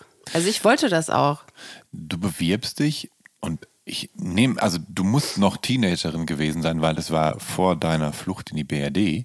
Ähm, an der äh, Hochschule für Musik Hans Eisler. Genau, das war meine Idee, da klassischen Gesang zu studieren. Und da wirst du abgelehnt. Angeblich auch aus dem Grunde, weil du optisch wie eine Punkerin aufgetreten bist. Woher kam. Nee, das ist Quatsch. Das ist Quatsch. Gut, das Ja, habe das ich so im Quatsch. Internet gefunden. Ich dachte, Mich hätte nämlich jetzt interessiert, ob du tatsächlich dann äh, die Punk-Subkultur für dich entdeckt hast, weil das natürlich äh, nicht g- gut angesehen war im repressiven System der DDR. Äh, nee, also ich sag's jetzt mal so, ich war jetzt kein Punk, der irgendwie die Häuser besprüht hat oder so, ne? Mhm. Ja. Also sowas fand ich immer schon mega blöd, weil Ja, das ja. für mich so, ich zerstöre irgendwas, was jemand anders gehört, das stehe ich überhaupt nicht drauf. Nein, aber ich hatte, ich hatte eine Punkband, das war eher so ein Spaß. Also ich bin Ja. ein bisschen punkig angepunkt gewesen. Ich würde, meine Eltern würden sagen, du warst ein Vollpunk. Ich war aber, ich hatte so ein Revoluzer-Ding am Laufen und ich wollte einfach Musik machen und ich hatte ein paar Freunde, die das auch machen wollten und wir standen halt auf Punkmusik. Ja. Ne, auf Feeling B, damals im Ja. Osten und so. Ja. Und äh, das hatte aber gar nichts mit der Hochschule zu tun. Also die Hochschule, da habe ich mich beworben und es ist auch richtig gut gelaufen. Ja. Es ist ja auch so eine Drei-Sparten-Bewerbung gewesen, äh, also Ja. so eine Drei-Runden-Bewerbung gewesen. Und ich habe die eigentlich alle ganz gut überstanden. Aber ich hatte, ähm, die haben mich trotzdem abgelehnt. Und ähm, für mich hatte das immer so ein bisschen mit meinem Vater zu tun, weil der war ähm, in Brandenburg in einer Ver papierverarbeitenden, Ja. da, da gab es so eine Papierfabrik und da war mein Papa der stellvertretende Leiter. Und äh, mein Papa war aber nicht in der Partei. Und äh, sein Chef war sehr, sehr alt und die, die wollten halt immer, dass mein Vater das macht, aber dann hätte er in die die Partei Partei, eintreten ja. müssen und das wollte er nicht. Ja. Also gab für ihn keinen Grund dafür und mein Vater war jetzt auch kein Fan von denen. Ja. Und äh, das war immer so ein Diskurs und also ich habe das quasi darauf zurückgeführt, Mhm. dass ich das deshalb nicht äh, studieren durfte. Und das war für mich auch der Punkt, wo ich gesagt habe, dann muss man ja im Osten musste man als junger Mensch zur Berufsberatung. Ja. Ne? Also da wurde einem dann ähm, gesagt, was man machen darf und Mhm. was man, wo es einen Platz gäbe für einen und was man machen kann und was nicht. Und bei mir war es dann, ähm, also nachdem ich kein Abitur machen durfte und auch nicht an der Hochschule für Musik angenommen wurde, ähm, um klassischen Gesang zu studieren, was ja mein Ziel war, Ja. war es dann, ich könnte Kinderkrippenerzieherin lernen an der medizinischen Fachhochschule Ja. Ähm, oder Bekleidungsfacharbeiterin. Also das sind, also das ist quasi Näherin, ne? Ja. Und ich hatte aber ein Einserzeugnis. Also ich habe meine zehnte Klasse richtig gut abgeschlossen. Ich war auch ein schlaues Kind. Ja. Und dann dachte ich irgendwie, nö. Also dann äh, nehme ich jetzt meine Beine und lauf und Ja. gehe einfach irgendwo hin, wo ich mein Leben selber bestimmen kann, weil ich hatte, also ich respektiere jede Näherin, Mhm. ich respektiere also alle Erzieherinnen sowieso. Ich finde es ein tierisch anstrengender Beruf. Und das muss man auch leidenschaftlich gerne machen, sonst äh, Ja. ist man da, glaube ich, äh, verloren. Aber ich wollte das halt nicht machen. Also ich Ja. war überhaupt nicht der Typ dafür und ich wollte es mir auch schon gar nicht diktieren lassen. Also ich wollte Ja. halt einfach als junger Mensch alle Möglichkeiten haben. Ne? Und du hattest dann aber tatsächlich eine Punkband als Teenagerin, die Leck mich am Arsch. hieß. Mhm. Aber bevor ich, das war bevor ich mich also an dieser Uni beworben habe. Ja, ja. Ne? Ja. Aber ist es, ähm, eine, eine Band zu haben, eine Punkband zu haben, die Leck mich am Arsch heißt, du bist Teenagerin, ich meine, das ist doch ein echter Affront damals gewesen, oder nicht? Oder hat, hat euch einfach eigentlich, hat das Nee. niemand mitgekriegt und ihr habt nur so ein bisschen äh, für euch Also irgendwie. wir waren ja keine bekannte Band, die auf Festivals oder so gespielt hat im Ja. Osten, ne? sondern wir waren halt in Brandenburg. Wir haben im Keller von einem äh, Kumpel geprobt. Ja. Ähm, meine Eltern haben sich darüber totgelacht. ja. Die haben nur immer, meine Mutter hat nur immer gesagt, so gehe ich mit dir nicht raus. Also Wie sahst du denn aus eigentlich? gar nicht so schlimm. Ich sah eher so ein bisschen aus wie so ein Cindy Lauper Verschnitt. Also Ja. ich hatte weder rasiert Ja. meine Seiten oder so. Ich hatte halt einfach wild tupierte, geflochtene, gedreadlockte Haare. Heute dürfte man das gar nicht mehr machen, Ja. Aneignung fremder Kulturen. Ja, ja. Und äh, ich hatte die alte Motorradjacke von meinem Vater halt Ja. mit Nieten versehen und angesprüht. Äh, eine schöne Leoparden-Leggings, wie man das halt so macht. Ne? Dann hatte ich äh, von meiner Schwester, die hatte im, äh, in der Schule im Osten gab es irgendwo in der oberen Klasse gab es so Wehrunterricht. Und da gab es so Armeeboots. Ja. Die hatte ich ihr geklaut und so. Also, also alles voll mit Nieten gemacht, ein bisschen angemalt. Halt so, dass man Spaß hatte und Ja. dass alle einen angeguckt haben und gesagt haben, dies gegen alles. So, Ja. das, so hat man sich halt angezogen quasi. Ja. Äh, Ich stelle mir vor, dass es im Zweifel gar nicht so einfach war, die passenden Accessoires dann in der DDR zu bekommen. Also so eine Leoparden-Leggings oder so. Oder ging das? Doch, das ging eigentlich. Also Leoparden-Leggings hatte ich sogar zwei. Na, Also was, was schwierig war in Ja. der DDR zu bekommen, war eine Ja. Levi's 501 oder ein paar coole Turnschuhe Mhm. oder so. Ne? Es gab ja coole Turnschuhe, wir haben sie nur nicht für cool gehalten. Heute ist es eine total teure Innenmarke, Mhm. die CH-Turnschuhe. Ähm, habe ich mir neulich ein paar gekauft und dachte, wow, sind die teuer. aber es sind halt so richtig tolle Lederturnschuhe. Ja. Ähm, und die habe ich als Kind gehabt, aber nicht zu schätzen Ja, gewusst. ja, ne? Also es war halt so Ostzeug, äh, ne? aber es waren eigentlich tolle Turnschuhe. Ich wollte natürlich Adidas Turnschuhe haben und eine Levi's 501 und ich wollte einen Shelly Parker haben und einen Schwerter zu Flugschein irgendwann später dann. Ne? Und sowas dafür, also ich hatte ja so West, West, West, Westverwandte, meine Eltern haben ja Geschwister im Westen gehabt. Hm. Da war das, da konnte man das dann ja auch mal bestellen als Kind Ja. zum Geburtstag oder Ja. so. Und so ein paar Sachen habe ich auch aus dem Westen gekriegt. Aber also fürs, für, für das Punker-Outfit hat alles gereicht, was es im Osten so gab. Hast du über den Rias dann auch zum Teil Punkmusik kennengelernt? Ich meine, du hast Nee. Feeling B erwähnt, aber es sind keine Ahnung, Aber Bands Feeling wie die B ist ja eine Sex- Ostband Genau, gewesen. genau. Aber äh, du, ähm, wie ist das mit, mit, mit anderen Bands wie den Sex Pistols oder so? Also halt als eben sehr große, äh, pro, prototypische Punkband oder Also so? Sex Pistols kannte ich von einem Freund. Äh, Ich habe auch irgendwann Tom Waits zum Beispiel, also Ja. sowas, das Ja, ist jetzt ja, das ist ja, nicht ja. punkig, aber Ja, es ist jetzt ja gar kein Mainstream. Also da war ich als Jugendlicher irgendwann, ein, Freund von mir, der hat äh, Fotografie gemacht, und der hat dann irgendwann das, die Theaterleute fotografiert. Da habe ich über die Ecke habe ich den dann kennengelernt. Und der zum Beispiel hat zu Hause Tom Waits Platten gehört und das war für mich so, da bin ich wirklich nach der Schule nur hingefahren und habe mich irgendwo hingesetzt und habe dann einfach zugehört, wie der singt, weil ich das so cool fand. Ja. Also das war für mich halt so was komplett anderes als Hm. das, was ich kannte und das das fand ich irgendwie, das fand ich mega geil. Also, weiß ich heute noch, Ja, das, ja. das hat sich so richtig bei mir reingebrannt und ich weiß, dass ich mich richtig gefreut habe. Früher gab es ja noch keine Telefone und Ja. Handys und so, ne? Und dann habe ich, der hatte so einen Block an seiner Tür. Also, wenn, wenn ich zu dem nach der Schule gegangen bin, dann habe ich geschrieben, versuch's morgen nochmal nach der Schule, bin circa dann und dann da. Und manchmal stand dann unter dem, unter meinem Zettel am nächsten Tag so, musst morgen nochmal kommen, heute habe ich irgendwas oder, ähm, oder der war halt da, ne? Das waren halt irgendwie lustige Zeiten eigentlich. Die Schauspielerin Nina Hagen, die wird mit ihrer Band Automobil und dem Song Du hast den Farbfilm vergessen 1974 ja dann ja, zum Popstar in der DDR. Und ähm, danach wandert sie in die BRD aus und wird Teil der Punkszene. Und dabei hat sie ja tatsächlich auch so eine klassische Gesangsausbildung und so weiter. Hatte Nina Hagen eine gewisse Vorbildfunktion für dich? Hast du mitbekommen, dass diese Frau existiert und welchen Weg die so hinter sich genommen hat? Denn ich erkenne in euer beiden Lebensweg nämlich so, so gewisse Parallelen tatsächlich. Also ich weiß natürlich, wer Nina Hagen ist, wusste ich auch als Kind und ich finde den Song, du hast den Farbfilm vergessen, Michael. Also ich finde es auch geil, wie sie das gesungen hat. Ja. Aber die, die war quasi so ein bisschen vor meiner Zeit. Ne? Ja. Also ich habe die auch mal kennengelernt und ihre Mutter und auch ihre Tochter äh, lange nach der, viele Jahre nach der Wende. Und ich fand sie und finde sie auch immer noch, ich weiß nicht, aktuell macht sie ja, glaube ich, gar nichts, aber sie war schon eine Ausnahmekünstlerin, ne? Und, äh, und glaube ich, eine auch mit dem Kopf durch die Wand und so. Also ich konnte die, ich kann ja so eine Leute total gut verstehen. Also ich finde es halt sehr schade, dass sie eigentlich nichts mehr gemacht hat. Aber Hm. keine Ahnung warum, steckt da nicht drin Ja, sozusagen. ja. Ähm, du bist erst 17, als du 1988 die Flucht in den Westen antrittst, und zwar über die Tschechoslowakei, Ungarn und Österreich. Und ich finde, es klingt natürlich abenteuerlich und auch äh, gefährlich. Und ich nehme an, dass man so eine Sache ja auch nicht angeht, ohne dann halbwegs konkrete Pläne zu haben, wie es dann weitergehen soll, wenn die Flucht erst geglückt ist. Und dein Ziel war deine Tante in Wedel in Schleswig-Holstein. Nee, die war nicht mein Ziel. Also mein Ziel war einfach Ja. wirklich total naiv und mit mega Wut im Bauch.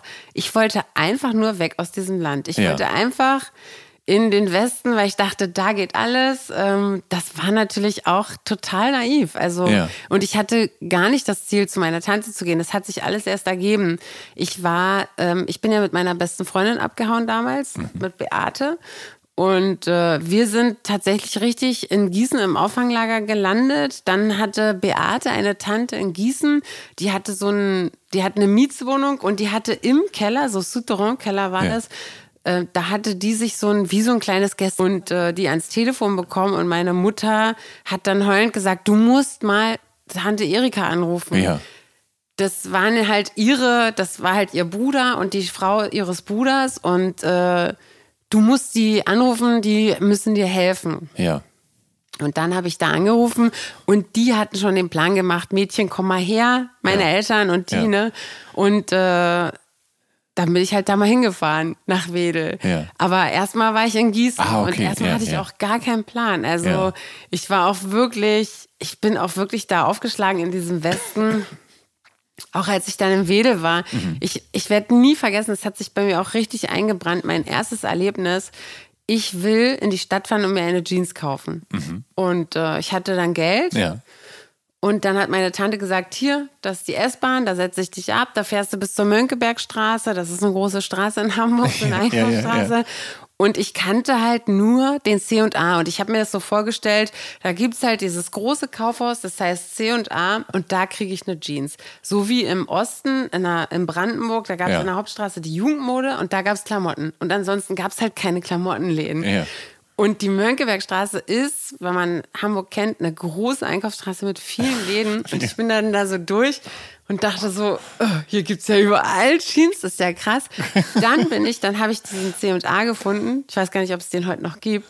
Dann bin ich da rein. Erstmal hat es mega gerochen. Es war wirklich so, es war so eine Reizüberflutung Ja. von der Nase. Dann musste ich ja die Rolltreppen hochfahren, bis ich in diese Damenabteilung kam. Und dann gab es da halt nicht eine Jeans, sondern dann gab es da 100 Jeans und 100 T-Shirts auf so Stangen, alle nach Größen geordnet. Und es war so richtig, ich weiß richtig, wie ich so da war, mir das alles angeguckt habe und irgendwann wieder in der S-Bahn saß und dachte so, okay, ich hatte gar nichts gekauft. Ich hatte eine absolute Reizüberflutung und war so richtig, oh mein Gott. Und ich bin dann da ja aufs Gymnasium gegangen Genau. in Wedel. Auf das Johann-Rist-Gymnasium, da wurde ich auch, da bin ich nicht gut aufgeschlagen. Ich habe, ähm, ich komme aus Brandenburg an der Havel, da spricht man ein schlimmeres Berliner als in Berlin. Ja. Also das, ich habe nur so geredet, ich, ich wusste überhaupt nicht, wie man ich gesagt und so. Und nach zwei Wochen hat mich die stellvertretende Direktorin, Frau Fink damals, Ja. zu sich zitiert und gesagt, ähm, Frau Loos, wir lernen, wir sprechen hier Hochdeutsch Ja. und Sie müssen sich hier anpassen. Ja. Kein Mensch versteht Sie und äh, äh, mit dieser, mit diesem Proletarier-Akzent äh, Ja. kommen Sie hier nicht weit. Das war eine richtig knallharte Ansage.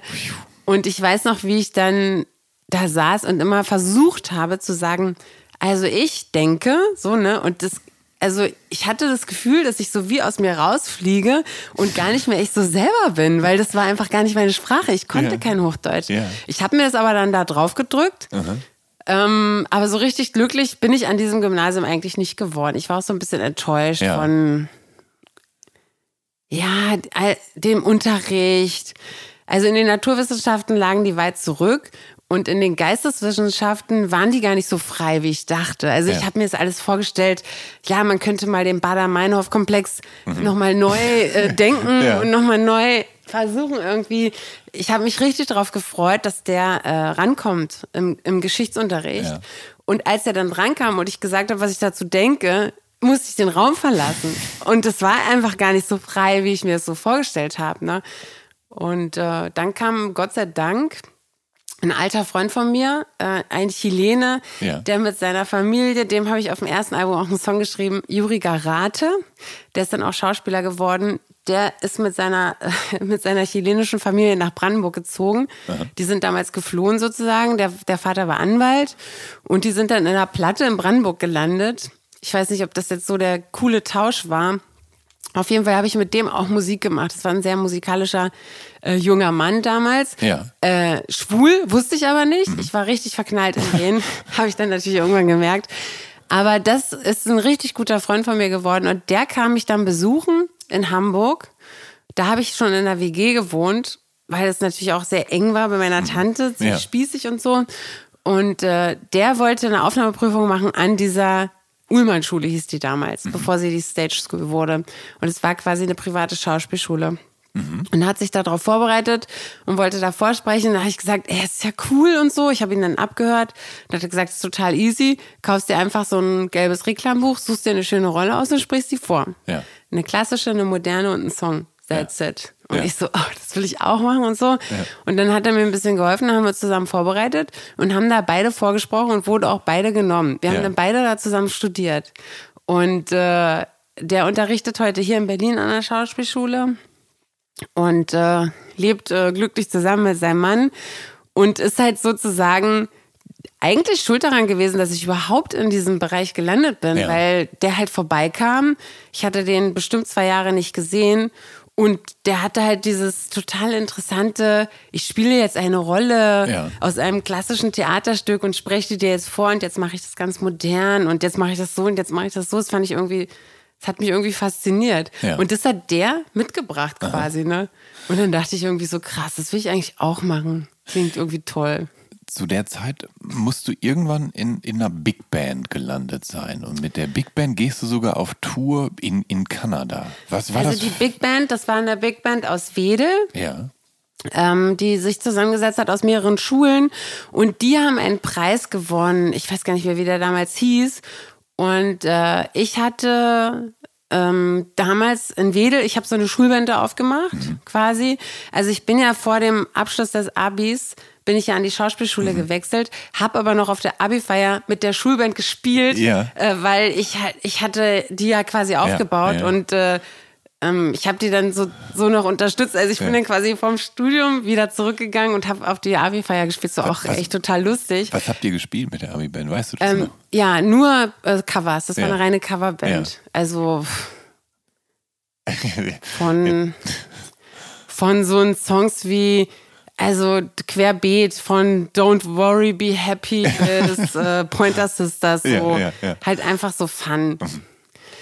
Ähm, was war die Frage? Die Big Band. Ach so, genau. Und die hatten damals irgendeinen Preis gewonnen und ähm, mein, der Pianist Ja. spielte Saxophon in der Big Band und der hat Ja. gesagt, ja, ähm, wir brauchen eine Sängerin und du kannst doch, du singst doch so gerne Jazz und hörst doch so gerne Jazz. Willst du nicht mit uns ein bisschen proben, dass wir Ja. ein paar Jazzstandards uns draufhauen? Und dann hat hat er mich diesem Leiter vorgestellt von der Big Band. Das war irgendein Musiklehrer von einem anderen Gymnasium, ich glaube vom Hamburger Gymnasium. Und äh, dann habe ich mit denen ein paar Mal geprobt und dann bin ich mit denen tatsächlich nach Quebec geflogen. Und dann haben wir quasi die, die Kanadier so Ja. ein bisschen bespielt. Ja. Dann wurden wir so ein bisschen rumgereicht und sind wieder zurückgeflogen. Das war cool. Krass. Ja, es war auch. Vor allem, ich meine, du warst ja noch gar nicht so wahnsinnig lange aus dem Osten weg und plötzlich fliegst du schon äh, über den großen Teich nach Kanada. Nee, das war halt, also diese Musik ist so, also durch mein Leben muss ich sagen, zieht sich das, dass die Musik eigentlich immer ähm, so ein Weg war, äh, super gut klarzukommen oder Ja. Leute kennenzulernen. Ich habe ja auch mal, als, als ich schon studiert habe, ich hatte so einen Traum, dass ich mal nach New York muss. Ich wusste nicht warum, aber ich wusste, ich muss irgendwie schnellstens mal nach New York und diese Stadt sehen, weil das hat mich immer fasziniert. So alles, was ich, jeden Film, wo diese Stadt aufgetaucht Ja. ist und so, das fand ich irgendwie alles geil. Dann dieses Velvet Underground Ding und ich war Ja. irgendwie so, dachte irgendwie so, irgendwie scheint da ja alles zu gehen und dachte, vielleicht fliege ich da mal hin und komme nie wieder zurück oder so. Also ich hatte so einen New York-Tick. Ja. Und dann habe ich, ich habe dann, also meine, meine Eltern haben gesagt, wenn du das studieren willst, dann musst du das schön alleine machen, weil wir finanzieren es nicht. Ja. Meine Eltern hätten halt gern gehabt, dass ich Medizin studiere oder Jura oder irgend sowas Vernünftiges. Mindestens an der Henry-Nann-Schule ein anständiger Journalist werde, aber nicht irgendwie so Schauspiel und so ein Quatsch. Das fanden die halt so richtig so. Wozu ist man gut in der Schule, wenn man denn sowas macht? Ja. Ne?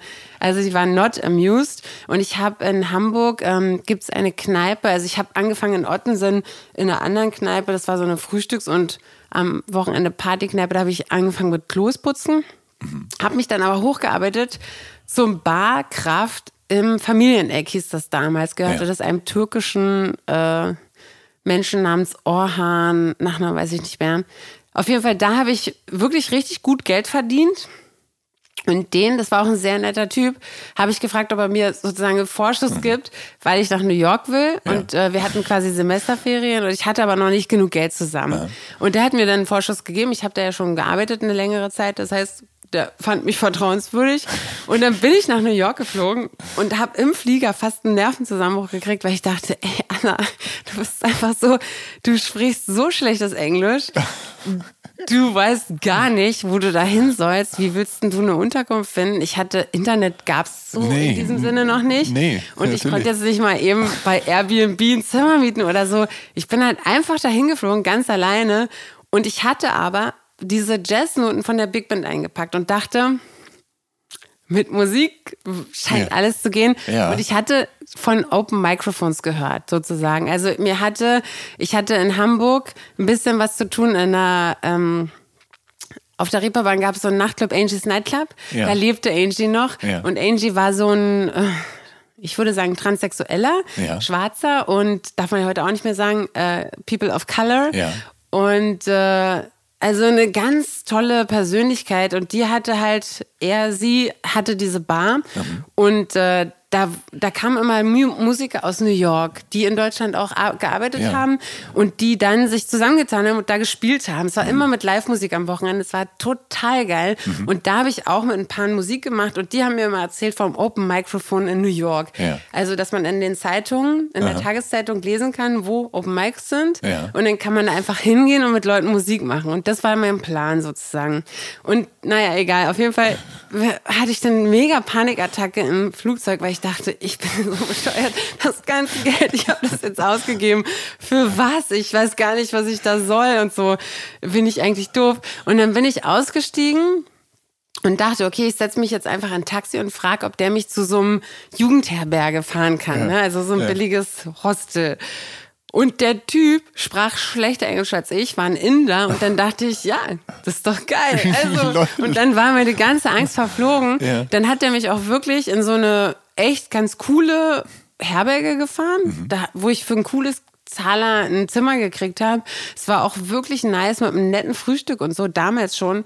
Und ähm, am nächsten Morgen bin ich aufgestanden, habe mir äh, eine Zeitung geholt Mhm. und habe wirklich mir, ähm, also ich hatte, es gab ja, das muss man wirklich dazu sagen, es gab kein Handy, wo man eingeben konnte, Nee, natürlich äh. Deutsch, Englisch, Google Translate, Ja. äh, Open Microphone und so. Ich hatte mir das alles aufgeschrieben, wie das heißt, wie das buchstabiert wird, tralala. Und dann habe ich das gesucht. Ich habe drei gefunden, bin zu allen drei hingegangen, Mhm. habe am ersten Tag so viele tolle Leute kennengelernt, dass ich dann ähm, diesen kompletten Monat in New York verbracht hatte. Ich hatte ja noch kein Rückticket gebucht. Ja. Und ich hatte eine richtig coole Zeit da. Und das hat alles über die Musik funktioniert. Das ist ja der Wahnsinn. Das, das ist ja echt ein Abenteuer. Also, also Musik Ja. ist halt so ein, also das, das, das, ich glaube, im Osten war für mich Musik so eine zum Reinspringen und so vergessen, dass es so Grenzen gibt, dass man da so ein bisschen gefangen war. Ne? Mhm. Ja.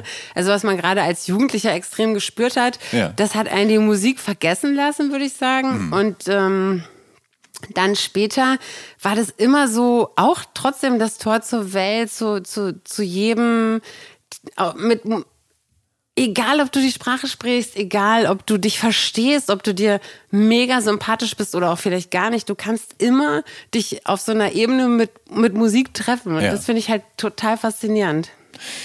Du bist ja mit Anfang 20, also Anfang der 90er in Hamburg. Ähm, du bist an der Stage School of Music, Dance and Drama und ähm, du findest dann auch über die Musik zur Schauspielerei. Ähm, und da zu der Zeit, ich meine, die Mauer ist gefallen, äh, die narrenfreien 90er beginnen, es gibt äh, Kabelfernsehen und MTV, Nirvana bringen die Sub bringen Subkulturrock weltweit bis an die Spitze der Charts.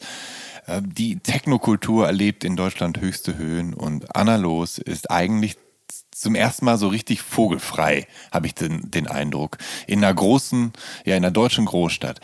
Was war das für dich für eine Zeit dann damals? Was hast du erlebt? Bist du auf Konzerte gerannt oder wenn du das Geld dafür hattest oder wie war das denn? Also wenn du gerade nicht in New York warst, wie war das denn da in Hamburg? Das war ja nur eine Reise. Ja. Also ich habe nicht so Ja. viele Reisen gemacht in dem Ja. Alter, weil ich ja nicht so viel Kohle hatte ich nicht, aber Ähm, Hamburg war toll. Ich, ich war jetzt nicht so ein Party-People, muss ich zugeben. Also ich bin zu privaten Partys gegangen.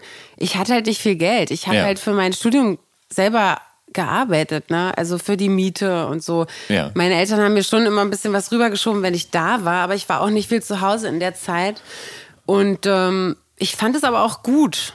Also ich, ich hab, ich bin abends arbeiten gegangen und morgens aufgestanden und der Tag an dieser Schule hat ja immer mit der Ballettstange angefangen. Also ich glaube, diese Affinität zum Schauspiel habe ich vor allem zwei Lehrern zu verdanken, die noch aus dieser Ullmann-Schule stammten und an dieser Stage School dann unterrichtet haben. Das war einmal die Erla Proljus. Das ist eine ähm, Schauspiellehrerin gewesen dort an der Schule. Und das andere war ein Franzose, nämlich Dominique Leparc. Das war auch ein Schauspiellehrer. Und die waren, also das waren zwei so faszinierende Lehrer, die haben einfach bei mir total diese Lust an Schauspiel geweckt. Ja. Beide. Und äh, die haben mich, glaube ich, auch dahin gebracht, dass mich das einfach so über äh, durchschnittlich interessiert hat, also mehr als alles andere. Ne? Also für mich war der Tanz und so, das war nur, das muss man als Schauspieler ja auch drauf haben. Also dieses körperlich, diese Körperlichkeit, das Ja. ist auch wichtig. Ne?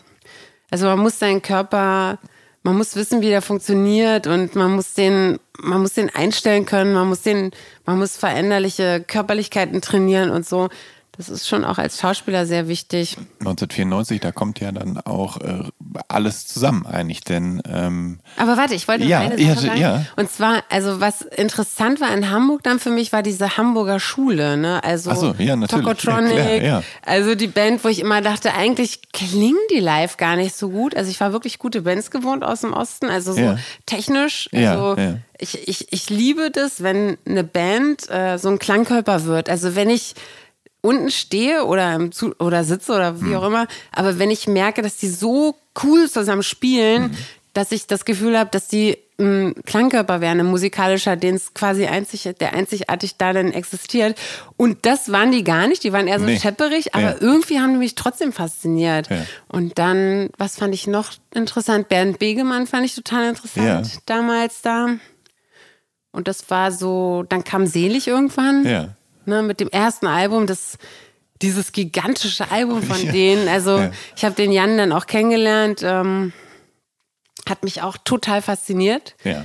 Also hat mir auch zum ersten Mal, das war glaube ich das erste deutschsprachige Album, wo ich als junger Mensch gedacht habe, das ist geil. Das ging mir tatsächlich Das ähnlich. ist echt geil. Und das geht auf Deutsch. Das ist ja krass. Also das war so wow.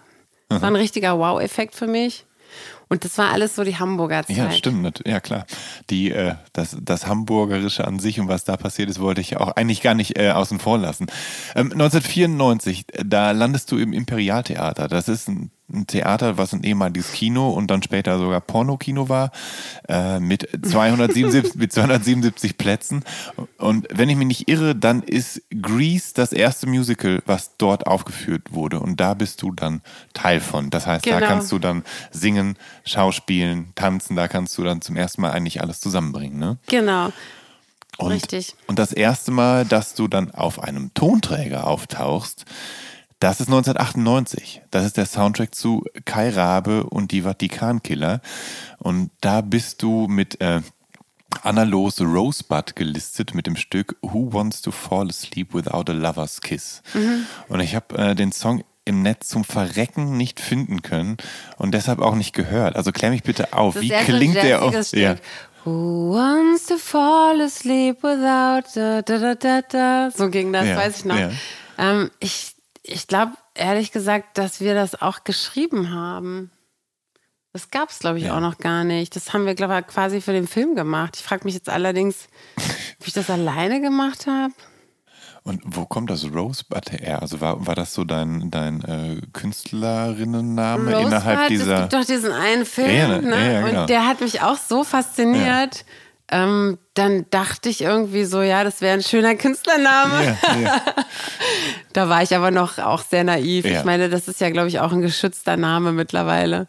Ich, ich weiß es nicht, keine Ahnung. Weiß es auch nicht, Wenn- ehrlich ist gesagt. Citizen Kane nicht längst allgemein, allgemein gut und Ich man da und das nicht, Copyright ich, abgelaufen. Also für Rosebud war für mich so voll von dieser Ja, Emotion ja. aus diesem Film. Dachte ich irgendwie, das bin irgendwie ich. ja. Aber das, das war so ein jazziger Song, den ich gesungen habe in dieser Rolle da am Klavier. Ich hatte das vermutet, weil es natürlich dann auch zu eben Kai Rabe ist ja dann so, ein, so eine Art Retro-Krimi-Komödie, meine Aber ich, ich weiß noch, wie er ging. Ja. Und dann, äh, dann nochmal zwei Jahre später, da hast du dann mit My Truth den Titelsong zum Medizin-Thriller Anatomie äh, aufgenommen. Also, ja, das war auch so witzig. Bei mir sind es immer so witzige Zufälle. Also im Prinzip hatte ich mit dem Michel van Dijk kennengelernt. Ja. Und ich mochte den unglaublich Ja. als Musiker so Ja. und auch als Mensch. Das ist ein ganz spannender Typ. Und äh, hab mit dem angefangen zu arbeiten. Ja. Und beim Drehen sitzt man ja immer in so einem Trailer und Ja. langweilt sich zu Tode, wenn Ja. man eine kleinere Rolle spielt. Ja. Wenn man eine große Rolle spielt, hat man echt ganz schön zu tun und langweilt sich nicht so sehr. Aber weil das Gretchen war mal dran, mal nicht dran. Ja, also ich ja. hatte viel Zeit. Ja. Ich hatte eine E-Gitarre mit, einen Verstärker und äh, einen Laptop und Ich- hab, schon so ein bisschen rumprobiert an unserem Song. Und der Regisseur hat vor meinem Trailer einen Kaffee getrunken und hat es gehört.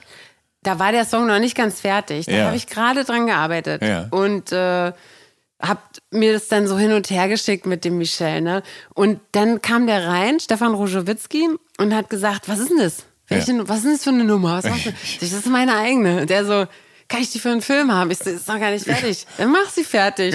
Und dann habe ich Michel angerufen und gesagt, wir müssen die Nummer fertig machen. Der Ja. Regisseur will die vielleicht für einen Film haben. Ja. Und zwar hatte er schon im Kopf diese Szene, wo ich auf dem Seziertisch, da gibt's so eine Szene, da genau. tanze ich irgendwie auf dem Seziertisch halb nackt. Und dann dachte er so, das, das ist die Nummer dafür. Und das wurde die dann auch. Und äh, ja, das war dann, das war witzig. Also Es, es gibt auch ein interessantes, äh, ja, lackledernes Video dazu. das hat auch, da, dann habe ich zu Stefan gesagt, das ist der Regisseur vom Ja. äh, Kinofilm, mittlerweile ja, ein sehr. Äh, bekannter Regisseur, damals war er noch nicht so bekannt. Ähm, dann habe ich zu ihm gesagt, pass auf, äh, jetzt musst du mit mir auch das Video drehen. Ja. Ist dir schon klar, ne? Ja. Weil du bist schuld, dass das Ding jetzt irgendwie hier so genäht wird. Und dann hat er gesagt, mache ich. Wir treffen uns im Abrisshaus in Österreich. Äh, dann haben wir uns in Wien in so einem Abrisshaus Ja. getroffen. Ähm, du bringst ein paar Tänzer mit. Und äh, ich bringe eine Filmcrew mit dann drehen wir das Video. Ja. Und so haben wir es gemacht. Ja, der Song ist auf jeden Fall ganz interessant. Der ist auf jeden Fall so, so, so, so ein Kind äh, seiner Zeit. Also äh, da steckt, finde ich, ein Funken so Rammstein-Rock drin, diese, diese, diese Gitarrenriffs, aber dann halt auch so Big Beat und synthetische Streicher. Also da kommt, Mhm. kommt eine ganze Menge zusammen. Ähm, Also Rammstein Ja. finde ich übrigens auch toll. Ne? Ja. Also abgesehen davon, dass ich die natürlich kenne, ja. ähm, ist es für mich, also ich finde, dass die so einen Traum gelebt haben und ich finde es so toll, mh, dass eine Band in einer Band Musik machen ist immer auch schwierig, weil sich so, weil so viel Kompromisse gemacht werden müssen und weil jeder äh, Künstler hat natürlich auch ein großes Ego. Ja. Und natürlich ist es eine Aufgabe, dieses Ego irgendwie unter Kontrolle zu kriegen, aber es ist schwierig. Ne? Und in einer Band leiden diese Egos immer. Und dass sie das irgendwie nach so vielen Jahren immer noch schaffen, miteinander so toll Musik zu machen, das finde ich richtig großartig. Also ganz, ganz toll finde ich die. Der Song an sich hat natürlich eine, eine ja, so eine gewisse kühle Atmosphäre. Dieser ähm, weit weniger unterkühlt wiederum, finde ich, sieht man dich dann im gleichen Jahr, also auch eben 2000 als Sängerin im Film Halt mich fest. Und darin hast du eine Band mit Jan-Josef Liefers und Jan-Gregor Kremp. Und in dem Film spielt ihr am Ende den Titelsong, aber ihr äh, covert eben auch äh, Purple Rain von Prince und Living Next Door to Alice von Smokey. Und es wirkt so wenig, als hätte Regisseur Nick Cave covern wir auch. Ah. Und, äh, Not the end, love is not the end. Spielen wir da auch. und ja, es, Lustige Mischung auf jeden Fall. aber es, es wirkt so ein bisschen, als hätte Regisseur und Drehbuchautor ähm, Hans ähm, äh, Horst Johann wie, Scher Horst Scherber, mhm. Scherber, ja. Dir diesen Song nahezu maßgeschneidert. Nun weiß ich natürlich nicht, ob dem so ist, aber wie hat sich das damals ergeben, dass du in diesem Film eine Rocksängerin spielst, die du ja dann auch, also es, die Rolle wirkt ja so, als wäre sie für dich gemacht worden. Ja, manchmal muss man einfach ein bisschen Glück haben. Ja. Also das, das ist halt, tatsächlich ist es so manchmal muss man, also was hilft, ist ganz viel Talent und Fleiß und Ja. Disziplin, aber manchmal braucht man eben so ein bisschen Glück. Und in dem Fall war das Glück. Horst Scherber ist ein Autorenregisseur. Mhm. Das heißt, an diesem Film und an diesem ganzen Projekt hatte der schon vier Jahre gearbeitet. Ja. ähm, bis er überhaupt ein Casting gemacht hat. Zu Ja. diesem Casting hat er mich dann eingeladen. Und äh, dieses Casting hat er ein Jahr vor Dreharbeiten gemacht. Also sehr, sehr früh ist er in diese Castingzeit gegangen, weil er sich gedacht hat, diese Leute müssen ja alle noch diese Musik lernen. Und da er ein total authentischer Ja. Autorenregisseur ist, hat er auch gedacht, nee, die müssen es nicht nur zum Drehen lernen, die müssen alles live spielen. Also Ja. alles, was man in dem Film sieht, da ist nichts vorher aufgenommen, es ist alles live gespielt. Der Typ hat uns ein Jahr lang probieren lassen, Mhm. zusammen. Wir mussten in kleinen Clubs spielen, in Köln, äh, in Kneipen, würde ich eher sagen. Und hat auch Spaß gemacht. Ja, Also es war auch ja. total interessant. Lars Rudolph war ja auch ein Bandmitglied, der hat sich quasi allerdings am Anfang des Ja, Films das äh, Gehirn rausgeschossen, à la, à la- also wie Kurt Cobain quasi. Ja. Da hat er diesen Kurt Cobain-Tod aufgenommen. Aber der musste am Anfang auch noch mit probieren, obwohl er eigentlich den ganzen Film über tot ist, was auch super lustig war. Ähm, und äh, das, das war halt eigentlich so ein großes Glück irgendwie. Also ich habe das auch so empfunden, als ich dann das Buch, beim Casting habe ich ja nicht das ganze Buch gelesen, sondern das Ja. habe ich erst gelesen, als ich die Rolle bekommen habe. Und ähm, ich war eine relativ unbekannte Schauspielerin und ich hatte, aber ich musste beim Casting auch singen und ich Ja. hatte zwei Songs vorbereitet. Ach, was waren das nochmal? Äh, Ich habe irgendeinen Country-Song gesungen von Dolly Parton. Den Jolene im Zweifel, den du Nee. kürzlich noch als Seepferdchen in The Nee, Masked nee, nee. Singer gesungen Nee. hast? Nee. You packed in the morning, I uh, stare out the window and I think about where you might be. I've written you letters that I'd like to send. Da, da, da, da, da, da, da, da. Ich weiß aber nicht mehr, wie Ja. der heißt. ähm, auf jeden Fall, den habe Ja. ich gesungen und irgendein, irgend so Rockding. Ja. Ähm, und dann hat der mich echt genommen und dann dachte ich so, krass, ich spiele in einem Film die Hauptrolle Ja. und ich darf auch noch Ja. singen. Und, ähm, und dann habe ich auch noch meinen Mann kennengelernt. Ja, das war obendrein. sozusagen Ja, genau. Also das war Ja. ein großes Glück. Ja. Ne? Das gehört eben auch dazu, zum Leben. Ähm, 2006, da darfst du die Hauptrolle der Sadie Bowles in der Berliner Musical-Inszenierung von äh, Cabaret spielen. Und vor dir sind ja bereits Liza Minnelli oder Dame Judy Dench in diese Rolle geschlüpft. Aber nicht nur das, sondern äh, 2006, da spielst du nicht nur Musical, sondern du tauchst mehrfach im TV auf und trotzdem schaffst du es noch irgendwie als Sängerin mit der Band Silly auf Tour zu gehen. Und die Band, die gründet sich ja 1978 in Ostberlin und veröffentlicht acht Alben, bis Sängerin Tamara Danz dann 1996 verstirbt. Und du übernimmst für zwölf Jahre die Nachfolge, nimmst drei oder dreieinhalb Alben mit Silly auf. Wie bist du da damals reingerutscht und hättest du anfangs, hattest du anfangs Skepsis, ob du Tamara Dans Nachfolge wirklich antreten solltest?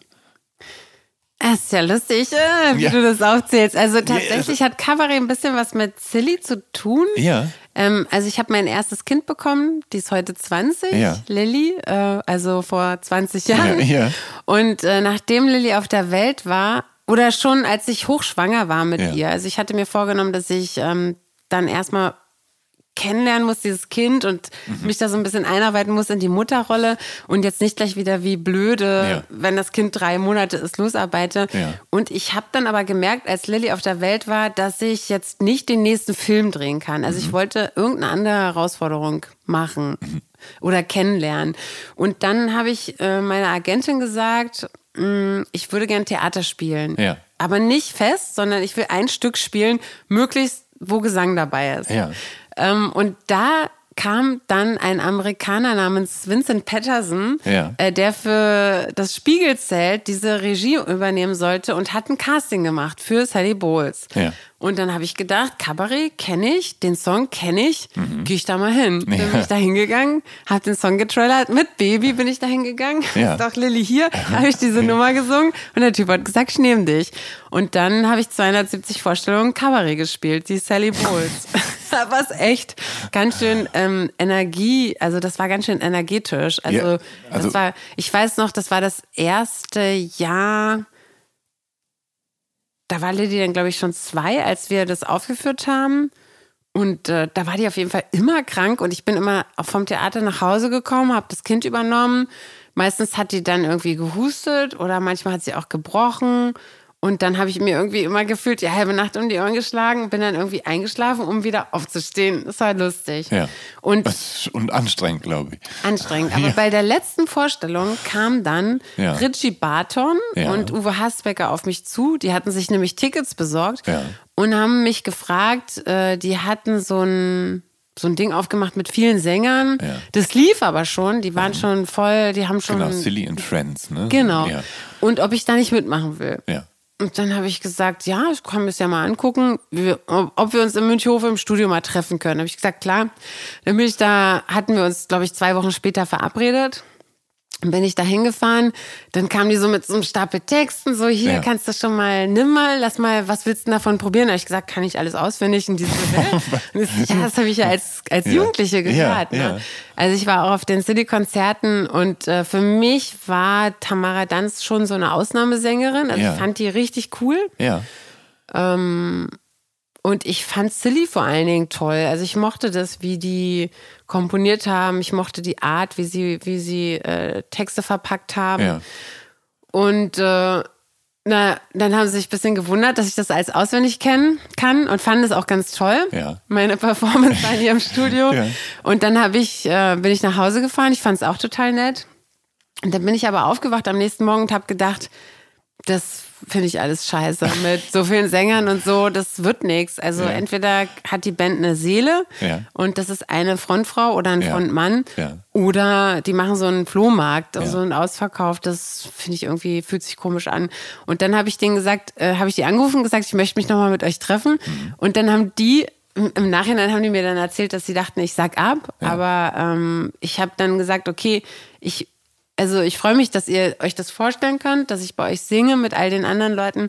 Aber ich sag euch jetzt was, ich mache das entweder alleine oder gar nicht. und, weil ich finde es so Ja. mit so vielen verschiedenen Stimmen und jeder macht dann so sein Ding draus mit all diesen Egos. Ja. Ähm, wenn ihr euch neu erfinden wollt, dann müsst ihr das mit einer Person machen und ich würde mich anbieten. und ich hatte so gar nicht Ja. so Angst, Tamara Danz. Ja. Tamara Danz war damals ja schon zehn Jahre tot. Ne? Also, ja, genau. Das, ja. Das ist jetzt ja auch schon viele Jahre her, aber äh, die Band hat da geruht, die haben nichts gemacht und dieses, ich hatte mir dann, die hatten mir noch, das habe ich noch gemacht, bevor ich ins Bett gegangen bin und am nächsten Morgen aufgewacht bin und dachte, nee, so geht es nicht, habe ich mir noch so ein Videomitschnitt angeguckt, wo eben sieben Sänger, jeder seine Interpretation gemacht hat. Und das war total toll. Das hat natürlich jeder auch schön gemacht. Aber es war eher so wie so ein Charity-Konzert. Es Ja. hatte nicht den Charakter einer Band. Ja. Es hatte halt nicht diese Stimme, diese Seele. Es hatte keine authentische Ader. Es war Ja. irgendwie, es war ein netter Flohmarkt, aber nicht mehr. Es war nichts. Ja. Ne? Und das habe ich denen dann halt gesagt am nächsten Tag und dass mir das einfach auch um die Band so wofür die für mich standen, Ja. total leid tut. Ja. Und dass das einfach so nicht geht, dass sie da einen Fehler machen. So war so meine Überzeugung. ja, ja, ja, halt. ja, ja. Und, und dann äh, haben die gesagt, ja, mach doch erstmal diesen einen Sommer mit. Die hatten noch fünf Konzerte. Das habe ich dann auch gemacht. Und äh, ich habe dann gesagt, okay, und könnt ihr euch ja dann überlegen, ob ihr mit mir weitermachen wollt oder nicht. Und dann haben sie sich das überlegt und haben gesagt, ja. Und dann haben wir erstmal, haben die mich über alle Bühnen äh, des Landes gescheucht, würde ich sagen. Wir haben ja erstmal ein paar Jahre nur live gespielt. Ja. Und dann habe ich gesagt, ich würde gerne ein Album mit euch machen. Und ein Album machen, also wer, wer mehr als ein Album oder auch eins reicht ja auch gemacht hat, weiß, es ist einfach viel Arbeit. Also Ja. so ein, in diesen Writing-Prozess zu gehen, sich zu überlegen, was will ich denn da in welche Form gießen. Dann hat man irgendwie seine ersten Songs, dann überlegt man irgendwann, wie man die hinstellt, wie das klingen soll und so, ne? Dann Ja. muss man das alles aufnehmen. Das ist alles so, das ist schon anstrengend, diese ganze Phase, diese ganze Kreativphase Mhm. ist schon, das laucht einen auch so aus und man hat ja erstmal Ja. nichts. Also man hat ja dann schon das Produkt sozusagen, also die Songs sind dann ja irgendwann fertig. Ja.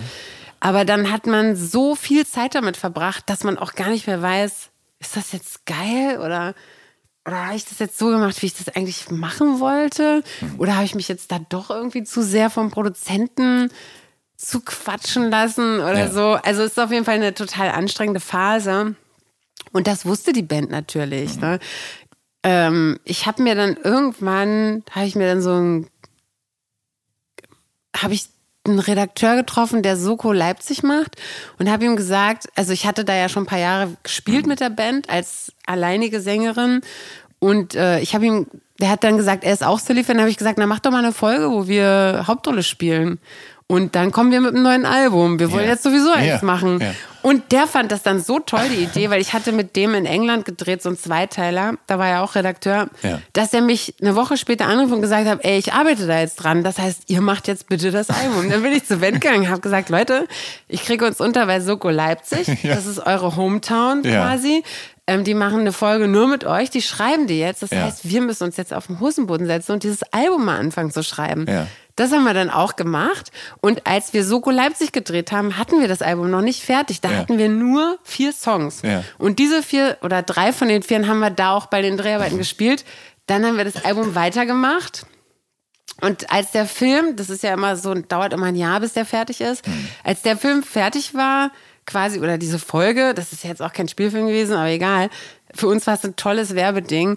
Ähm, als das Ding fertig war und zur Ausstrahlung bereitstand, hatten wir unser Album auch fertig. Ne? Und das war einfach ein mega Match. Das war das erste Album. Damit haben wir so einen richtig schönen Schub drauf gekriegt. Und wir hatten vor allen Dingen eine gute Motivation für alle. Äh, so ein, Ja. Wir hatten so einen Stichtag. Ja. Bis dann muss das Ding Ja, ja, alles das fertig sein. hilft ja Wir manchmal. mussten nur noch Mhm. zurückrechnen, was wir wann zu machen haben. Ja. So, ne? das, das hilft total, vor allen Dingen bei so einem schweren äh, Körper wie so einer Band. Also Ja. alleine, man weiß ja schon, wie, wie das alleine ist. Ich will jetzt jeden Tag joggen gehen, ich stelle mir die Turnschuhe ans Bett und so weiter und so fort. Aber wie viele Tage schaffe ich es wirklich, die anzuziehen und das zu machen? Ne? Mhm. Also diese Motivationsbremse, die man selber so ist, das ist halt in einer Band noch mal viel schwieriger, Mhm. weil das noch viel mehr Bremsen sind, die da reingehauen werden. Ne? Du musst jetzt leider gleich zum nächsten Termin. Deshalb habe ich noch eine abschließende Frage, die du mir vielleicht kurz beantworten kannst. Und zwar 2014. Da bist du auf einem besonderen Tribute-Album vertreten, nämlich auf Poem Leonard Cohen in deutscher Sprache. Und mit dabei sind unter anderem Reinhard May, Fehlfarben, Nina Hagen, Matzen. Und du hast dir One of Us Cannot Be Wrong von 1968, also von dem 1968 erschienenen Debütalbum Songs of Leonard Cohen vorgenommen und es zu Einer von uns muss sich irren umgedichtet. Hast du dich als große Leonard Cohen-Verehrerin hervorgetan, um auf dem Album zu landen? Und warum ist es der Song geworden? Also ich, äh, äh, ehrlich gesagt, ähm, wurde ich irgendwann gefragt, ob ich da mitmachen möchte. Und dann habe ich gefragt, welche Songs gibt's denn noch? Und dann gab's halt, dann, dann habe ich so eine Liste bekommen mit Songs und da fand ich den irgendwie, äh, weiß nicht, den fand ich am interessantesten, würde ich mal sagen. Also Ja. ich, äh, der lebt ja leider nicht mehr, Ja. ist ja leider tot. Ich habe Ja. sein letztes Konzert in der O2 Arena mir noch Ah, angeguckt. Das ja. war ganz, ganz toll. Ich glaube, der hat ja am Ende überhaupt nur noch live gespielt, weil ihn sein Manager irgendwie mega um die über, also Ja. weil der irgendwie ihn verarscht hat und er wirklich Geld brauchte, wie es ja oft so der Fall ist Ja. leider. Aber das war ein ganz, ganz tolles letztes Konzert. Ich habe paar, ich habe den ein paar Mal gesehen. Ich habe Mhm. den auch mal als jungen Menschen gesehen und ähm, oder jüngeren. Ja. Ich glaube, ich habe den im Abstand von 20 Jahren, würde ich sagen, ähm, viermal gesehen, Leonard Cohen. Mhm. Ja. Und ich bin, also er ist anders als Tom Waits, aber ich bin ein totaler Fan von diesen Geschichteerzählern. Ja, also und für mich ist Leonard Cohen auch so ein Geschichtenerzähler gewesen, der irgendwie ohne, dass er die Leute anbrüllen muss, also so wie ja. es im R&B so der Fall ist, so, das, das ist irgendwie nicht so meins. Ich, ich, ich liebe einfach dieses Geschichtenerzählen. Also wenn ich nicht so angebrüllt werde, dann kann ich irgendwie auch viel besser zuhören. Ja. Und ich mag so diese, diese Stimmen, Tom Waits, Leonard Cohen, die so, die sich so, so rein, die sich so reinbohren in, in mein Gehirn und in mein Herz und so. Also da gehört Leonard Cohen für mich als einer der wenigen dazu. Jeff Buckley vielleicht noch. Der hat auch so eine Wahnsinnsstimme irgendwie. ja. Es gibt einfach so ein paar Typen, Und sich Halleluja von Leonard Cohen vorgeknüpft. und sich diesen Song Ja. und, den aber So eigen gemacht. genailt hat. Ja. Ich, ich habe mal durchgehört, wie viele Covers es gibt Mhm. von diesem Song. Also ich habe bestimmt nicht alle gefunden, aber es gibt ja auch ganz furchtbare. Und der Typ hat es halt einfach genailt. Der hat Mhm. ja fast eine geilere Version gemacht, als die Leonard Cohen-Version Ja. das ist. Ne? Ja. Aber klar, es, es gibt so ein paar Ausnahmekünstler und zu denen gehört auf jeden Fall Leonard Cohen Ähm, Kurt Cobain gehört zu denen dazu. Äh, für mich Chris Cornell. Äh, Ja. Mit dem wollte ich immer mal ein Duett singen. Leider ist er auch schon tot. Wird nichts mehr mit unserem Duett. Also das Ja. ist auch so einer meiner Lieblingssänger. Ja, Ähm, Soundgarden, coole Band. ja. Ich finde zum Beispiel die, ähm, die Version von, kennst du Billie Jean von Chris Cornell gesungen? Der hat eine Ballade draus gemacht, so eine Ähm, ja. Rockballade. Ist das nicht sogar auf dem, ja, der hat so ein Coveralbum aufgenommen, wie- oder meine ich, ne? Ist das weiß da ich drauf? gar nicht. Ja, aber. Also ich, ja. ich bin leider gar niemand, der von jeder Band jedes Ja, es- Album auswendig mit Ja, jedem Song drauf und so, das weiß ich gar nicht. Also ich, ich, ich weiß nur, dass es die gibt. Ich habe Mhm. den mal live gesehen, da hat er die gesungen. Und äh, das, das war so unglaublich. Das ist so eine Rockballade, die der da draus gemacht hat, auch total stark. Ja. Äh, Liebe Anna, ich äh, danke dir vielmals für dieses wunderbare Gespräch. Ja. Oh. Geehrte Zuhörerinnen, Zuhörer und alle irgendwo dazwischen, wenn ihr auf dem Laufenden bleiben wollt und neugierig seid, wie welcher meiner Gäste ausgesehen und in welcher Situation das Gespräch stattgefunden hat, sollte idealerweise den Instagram-Kanal des Visions oder Mint Magazins abonnieren oder meinen persönlichen unter Jan Schwarzkamp oder vielleicht einfach alle drei. Kann nicht schaden. Bleibt mir äh, ja treu und dann hoffentlich hören wir uns dann bei der nächsten Episode von Der Soundtrack meines Lebens wieder. Bis dahin, euer Jan Schwarzkamp.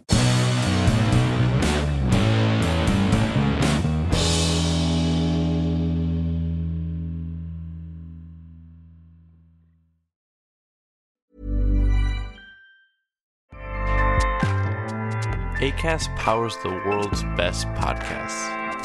Here's a show that we recommend. The Real Housewives is a guilty pleasure for most, but if you're looking to not feel guilty about that pleasure, tune in to Everything Iconic with me, Danny Pellegrino, where I break down all the messy moments and behind the scenes antics of Bravo's popular franchise. And on Everything Iconic, I also interview celebrity guests like Kelly Ripa, Kiki Palmer, Drew Barrymore, Cameron Diaz, and more about their guilty pleasures, their past work, and so much more. So if you're pop culture obsessed and find yourself watching way too much reality TV like me, tune in to Everything Iconic with Danny Pellegrino wherever you listen to podcasts. ACAST helps creators launch, grow, and monetize their podcasts everywhere. ACAST.com.